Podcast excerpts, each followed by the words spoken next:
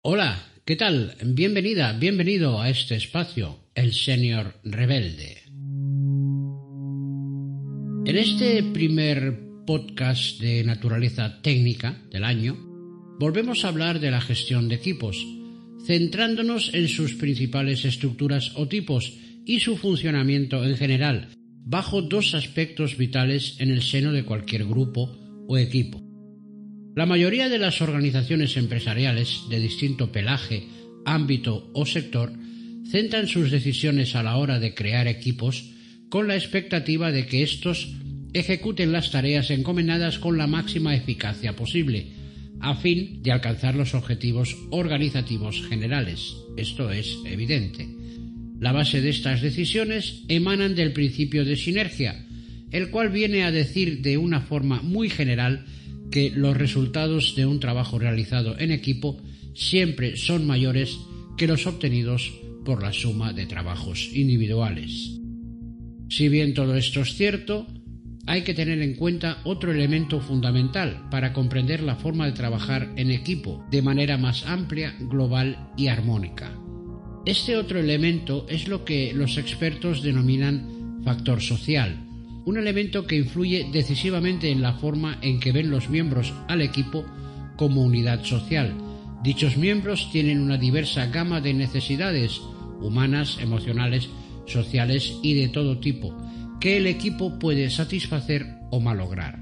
Establecidos estos dos pilares básicos, puede hablarse de un funcionamiento eficaz cuando los miembros del equipo se concentran de forma activa en sus objetivos realizando periódicamente revisiones sobre la manera de alcanzarlos, a la vez que el equipo en conjunto reflexiona en el modo de prestar apoyo a los miembros, cómo se resuelven los posibles conflictos y testando regularmente el clima social existente en el seno del grupo.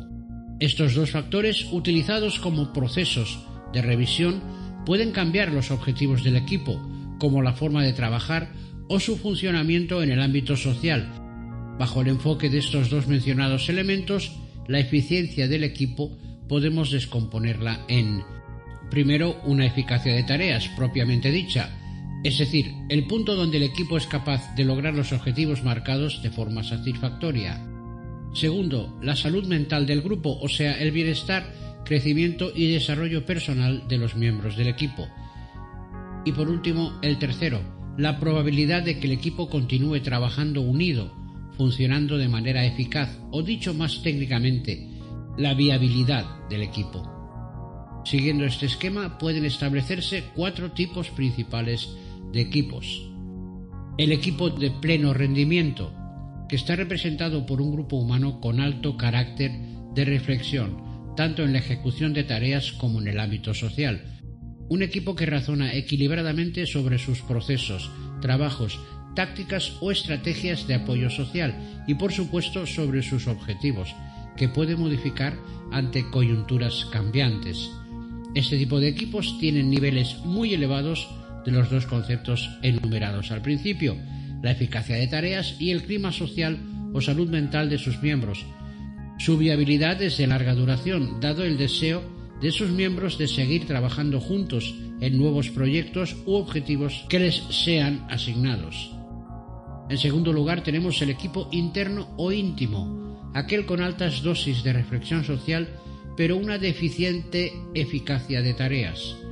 En el grupo se da gran apoyo y cohesión entre sus miembros y estos tendrán sensaciones positivas hacia el equipo, si bien su escasa eficacia de tareas puede significar una amenaza para su viabilidad desde el punto de vista de la organización, que no verá con buenos ojos su bajo rendimiento, a pesar de que los miembros del equipo deseen seguir trabajando juntos. El equipo frío o de eficacia fría es aquel cuya ponderación en materia de tareas es muy elevada, mientras que su función o reflexión social es pobre o inexistente. Escaso o nulo apoyo social a los miembros quienes ven afectadas negativamente tanto su salud mental como la viabilidad del grupo, ya que prácticamente nadie del equipo desea seguir trabajando en ese entorno adverso y nocivo en lo concerniente al aspecto de relaciones sociales dentro del equipo. Y por último, el peor de los contextos. Está el denominado equipo offside o fuera de juego, o sea, un equipo totalmente disfuncional, donde tanto la ejecución de tareas como el clima social del grupo son tan bajos que sus miembros están contrariados y disgustados con las relaciones interpersonales y existe la sensación generalizada de fracaso en la consecución de las tareas, como de la más que escasa viabilidad del equipo. Y hasta aquí la teoría. Seguiremos explorando este tema. Tú, amiga, amigo oyente, si es el caso, ¿en qué equipo te encuentras? Seguro que sabes de lo que te hablo. Nos vemos.